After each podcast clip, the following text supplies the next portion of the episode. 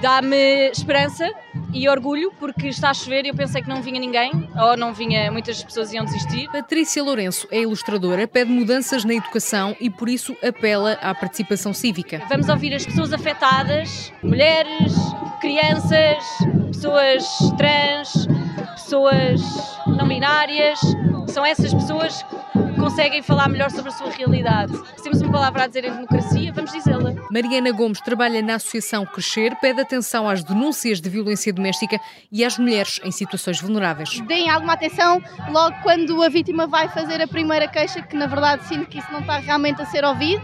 Trabalhamos também com mulheres, porque trabalhamos com pessoas em situação de sem-abrigo, também consumidoras de drogas, e estamos também aqui a tentar na prevenção, no combate também ao estigma e a tentar que as coisas mudem um bocadinho também. Laura pede acesso grátis a produtos para menstruação, estuda engenharia mecânica no técnico. Um curso com 29 raparigas e 130 rapazes. O que é que isso faz sentido? Que há muitas raparigas ainda que acreditam que a engenharia ou que cursos em, no, no, na ramo das ciências não são para elas e, e pronto, eu estou aqui para dizer que qualquer uma rapariga é bem-vinda em que área for.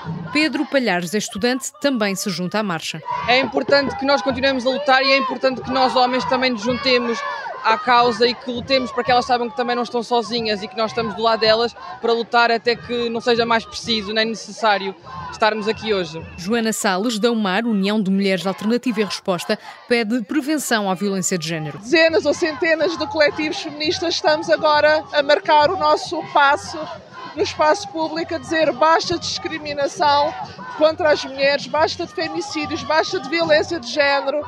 Temos que ter direitos iguais, efetivos na lei e nas práticas. Uma manifestação e greve por igualdade de direitos e oportunidades. As flores não resolvem nada. As flores para mim é é como oferecerem cursos de maquilhagem nas empresas. O que é que isto tem a ver? Não é, nós não estamos a celebrar ser mulher, nós estamos a celebrar que temos muito para conquistar enquanto mulheres, somos incríveis, mas para sermos ainda mais incríveis, temos que conquistar coisas que não nos dão, mas que são nossas por direito.